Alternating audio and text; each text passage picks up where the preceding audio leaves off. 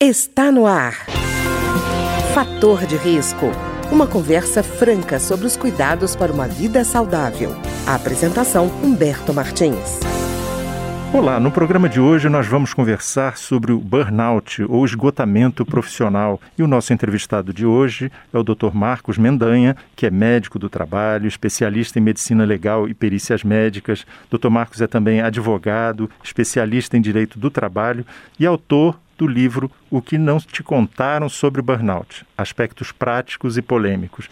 Dr. Marcos, tudo bem? Tudo bem, Humberto. Doutor Marcos, eu estava vendo um trabalho que foi apresentado no Congresso Brasileiro de Psiquiatria, o 39, que constatou uma incidência de burnout com crescimento de 18% entre 2015 e 2022, sete anos, né? Sim. O que é esse burnout, esse monstro que cresce aí na invisibilidade? Porque eu vejo que as pessoas não sabem o que é isso, né? Bom, Humberto, primeiramente, muito obrigado pela oportunidade de falar de um assunto que é cada vez mais mencionado em todos os fóruns. A importância da saúde mental nos dias atuais é algo inquestionável. Bom, o burnout teve uma nova classificação dada pela Organização Mundial de Saúde, que entrou em vigor agora em 2022 através da chamada CID-11. O burnout é colocado numa situação muito parecida com uma fadiga relacionada ao trabalho. Ainda não é uma doença mental, ele está fora do grupo das doenças mentais, como está, por exemplo, a depressão, como está o transtorno do pânico, entre outras tantas.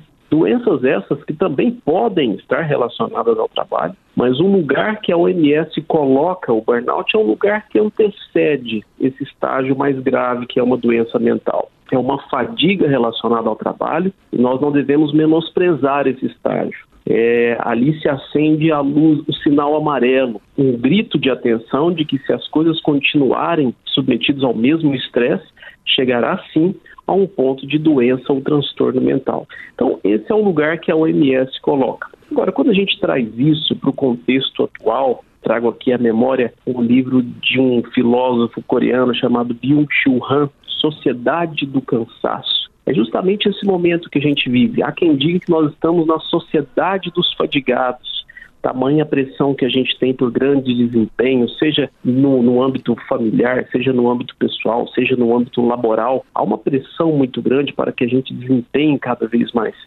De alguma forma, vai fadigando a todos nós, sem nenhuma exceção. Então, não é nenhuma surpresa de que os níveis de fadiga estejam aumentando na sociedade como um todo. E a fadiga relacionada ao trabalho também não está insensível a isso. Então, pesquisas que mostram aumentos de burnout estão aparecendo a todo momento e, infelizmente, o prognóstico não é bom, por conta de uma sociedade que está cada vez mais nos impulsionando a sermos cada vez mais produtivos e falando cada vez menos de momentos necessários de descanso e de priorização da saúde mental. E, doutor Marcos, é, quando a gente fala no burnout ou no esgotamento profissional, a tendência é, por exemplo, a pessoa dizer assim: ah, não, mas isso não é um fenômeno social, isso é um fenômeno pessoal. Quer dizer, depende da personalidade da pessoa e não do ambiente em que ele trabalha.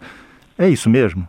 Não, e assim, quando você me faz essas perguntas, eu ratifico que estou respondendo à luz do que a OMS disse. E a OMS foi muito clara em dizer que o burnout é um fenômeno relacionado exclusivamente ao estresse crônico advindo do trabalho. Ou seja, se alguém disser em burnout conjugal, burnout parental, nas relações de de pais e filhos, né, especialmente ali na primeira infância, que exige um cuidado muito grande. É, ninguém está dizendo que isso não é cansativo, que não possa gerar fadiga, né? Eu falei do burnout conjugal, imaginando aqui um casamento conturbado. Tudo isso pode fadigar alguém, mas segundo a OMS, o termo burnout é inapropriado para essas situações. Uhum. Ou o burnout está relacionado ao trabalho, ou não existe burnout. É até um pouco chocante o que eu vou dizer, mas nos termos do que a OMS propõe, não há que falar em burnout para desempregados, por exemplo. Ou o burnout está relacionado ao mundo do trabalho ou ele não existe, tá bom? Uhum. É, o nosso ouvinte pode até questionar, poxa, mas não foi isso que eu tenho lido na imprensa. Eu sei, a imprensa não está dizendo o que a OMS acabou de trazer agora em 2022. Eu trago informação quente e que está uhum. disponível. É só procurar pela Classificação Internacional de Doenças, versão 11, a CID-11. E lá está o conceito muito bem esclarecido do burnout. Dito isso, Humberto, é. não há como fugir do ambiente laboral como propiciador do burnout, nos termos do que a OMS propõe.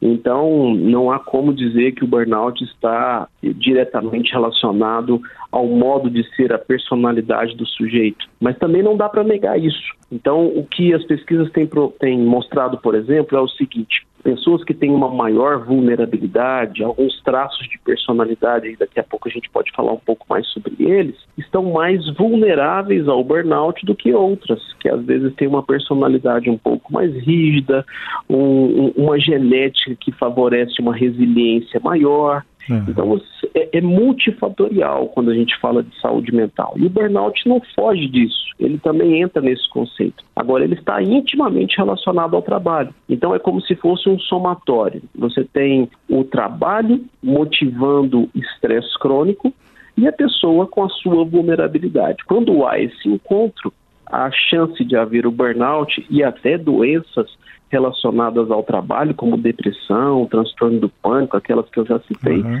Isso aumenta muito a probabilidade. Pois é, doutor Marcos, eu fico imaginando, por exemplo, antes da gente entrar na questão ambiental, da questão da personalidade, né?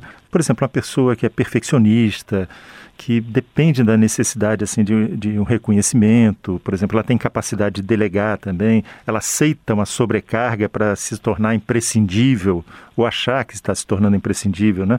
E, e aí não consegue dizer não para ninguém. Esse tipo de personalidade contribui também, né? Sua pergunta é excepcional. Pelo que se tem descrito hoje na literatura, existem duas características que estão muito relacionadas ao burnout. A primeira é essa que você falou, o perfeccionismo. Pessoa que tem um alto grau de exigência para resultados, um alto grau de intolerância para com os próprios erros. Ela se cobra demais. Então, esse tipo de característica predispõe ao adoecimento de uma forma geral e o burnout não fica fora disso. Um outro traço de personalidade ligado à maior prevalência de burnout é o que se chama de neuroticismo. Humberto, o que é o neuroticismo? Neuroticismo é a tendência que a pessoa tem de experimentar afetos negativos. Deixa eu te dar um exemplo prático. Diante de um copo que está na metade, você pergunta para uma pessoa que tem um alto grau de neuroticismo, o que você enxerga? Ela vai dizer um copo meio vazio. Ela poderia muito bem falar um copo bem cheio, já que o copo está na metade, mas ela sempre vai enxergar a vida por um ângulo mais desfavorável. É, o, o conceito confunde-se às vezes com o conceito de pessimista. Uhum. Então, essas pessoas, tem, existem pesquisas que mostram, por exemplo, a pesquisa de um, de um professor norueguês chamado Renzo Bianchi, um dos mais respeitados sobre burnout no mundo, que mostram que o neuroticismo, esse traço que falei, que se confunde com o pessimismo, ele às vezes está mais relacionado com o burnout do que os próprios agentes estressores do trabalho. Uhum. O que eu estou querendo dizer, em última instância, para o nosso ouvinte, que às vezes está muito cansado da vida na cidade, da vida tumultuada, é que se ele falar assim: cansei de tudo isso, vou vender coco na praia para que eu não tenha nenhum estresse. Mas se ele chegar nessa praia e alugar uma casa, e essa casa ele vai ter que pagar a conta de água e de luz. Se ele tiver o mínimo de comprometimento com as contas que ele tem de pagar, ele vai se auto-impor uma meta de venda de coco. E essa autoimposição de meta, a depender da sua vulnerabilidade, do seu perfeccionismo, do seu neuroticismo, pode gerar burnout para ele lá na praia.